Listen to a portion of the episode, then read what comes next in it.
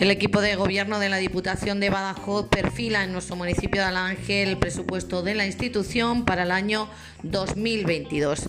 El equipo de gobierno de la Diputación de Badajoz, encabezado por su presidente Miguel Ángel Gallardo, se ha reunido ayer miércoles en nuestra localidad para perfilar el presupuesto de la institución provincial para el próximo año 2022. Con esta reunión preparatoria que en Alange la Diputación de Badajoz recupera la tradición de visitar distintos puntos de la provincia para terminar de ajustar las cuentas del próximo ejercicio, después de que el año pasado se suspendiera esta reunión debido a la pandemia.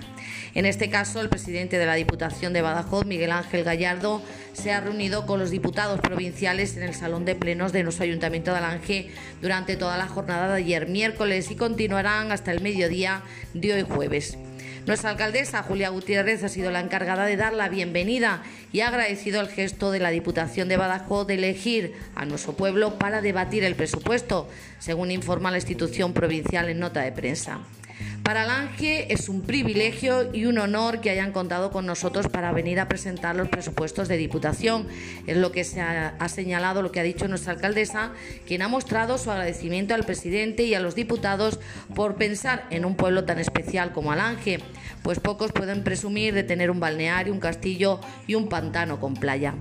Julia Gutiérrez ha señalado además que la Diputación de Badajoz es como una madre para los pueblos, pues de ella reciben todas las ayudas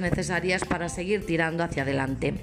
Finalmente, cabe destacar que el presidente de la Diputación de Badajoz dará a conocer las líneas del presupuesto del 2022 en el transcurso de una rueda de prensa que ofrecerá el próximo día 2 de noviembre.